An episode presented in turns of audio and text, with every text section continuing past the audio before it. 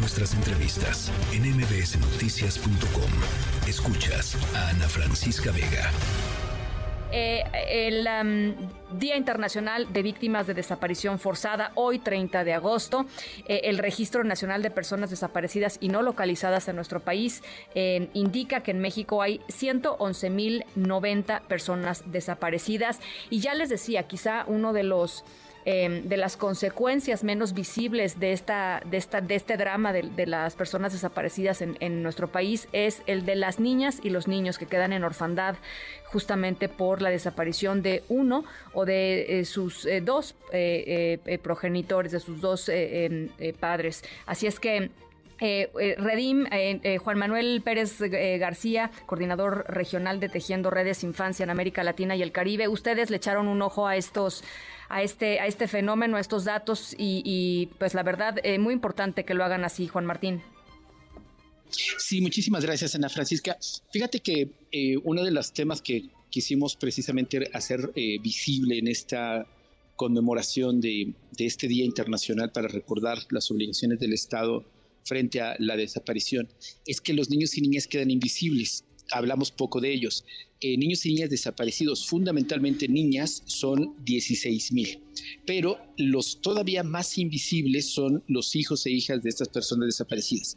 Ya hace tiempo, más de una década, que este es un tema que se viene hablando desde los colectivos y familias y, por ejemplo, ya se logró, empezando en Nuevo León hace varios años, una figura jurídica que se llama declaración de ausencia, que permite que, eh, por ejemplo, puedan ser registrados, tener un acta de nacimiento o avanzar trámites administrativos ante la ausencia de papá o la mamá. Es un recurso jurídico. Pero precisamente estamos buscando otras formas de nombrar esta realidad y varios eh, personas de la academia han encontrado y han estado refiriendo la orfandad por desaparición, no porque la persona propiamente haya muerto, sino que está desaparecida, pero tiene todas las implicaciones del el duelo continuado o el duelo ambiguo, como le llaman, que es esencialmente pues eh, negación, eh, irritabilidad, aislamiento, hay que agregar precisamente por el crimen de desaparición que esto también se vincula con la discriminación del entorno y el estigma de que pueden haber estado vinculados, como es un, método frecuente de las autoridades, señalar que pueden estar vinculados con el crimen, las víctimas de desaparición. En consecuencia, los hijos e hijas también se ven afectados por esta discriminación con mucha frecuencia se rompen las familias, hay desplazamiento y están en una etapa de desarrollo clave para construir su personalidad, para su identidad y obviamente esto les atraviesa la vida y hasta el momento están abandonados. No hay reconocimiento de su realidad, de estas problemáticas, carecemos de cualquier programa.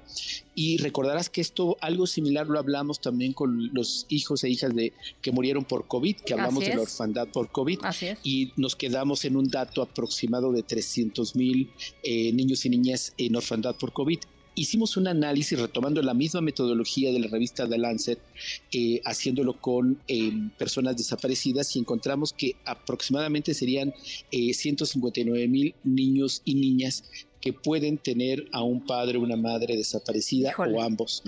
La cantidad es enorme y tendríamos sí que plantearnos urgentemente, pues llamar la atención de un padrón que le corresponde al sistema DIF nacional para poder desarrollar planes de restitución de derechos y una estrategia nacional, eh, porque de otra manera los estamos como hasta ahora abandonando, pero sobre todo dejando a merced pues de que el crimen y el impacto en sus vidas les marque literalmente todo su futuro. Em, debe, debe haber, por supuesto, además una, em, digamos, una concentración regional de, esta, de estas niñas y niños, de estos jóvenes eh, en orfandad por desaparición, eh, muy marcada, eh, Juan Martín. Y esto, evidentemente, a la larga, por supuesto hoy, pero a la larga también tendría repercusiones muy importantes a nivel comunitario.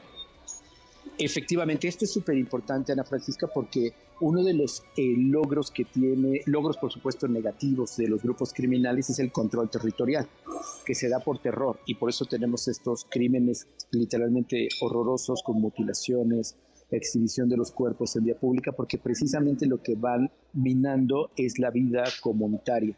Y precisamente el estigma que revitimiza de parte de las autoridades de señalar que pueden estar vinculados al crimen las personas desaparecidas, aísla a la, víctima y a su familia y ya no puede tener redes de apoyo, no solamente para la búsqueda de la exigencia de justicia, sino incluso con quién dejar a los hijos o las hijas cuando las madres, por ejemplo, se van eh, a buscar eh, a los campos y demás. Entonces hay una gran afectación y obviamente la omisión de las autoridades y una intención claramente eh, de minar esta fuerza de las familias y por supuesto la, obligación que tienen para proteger.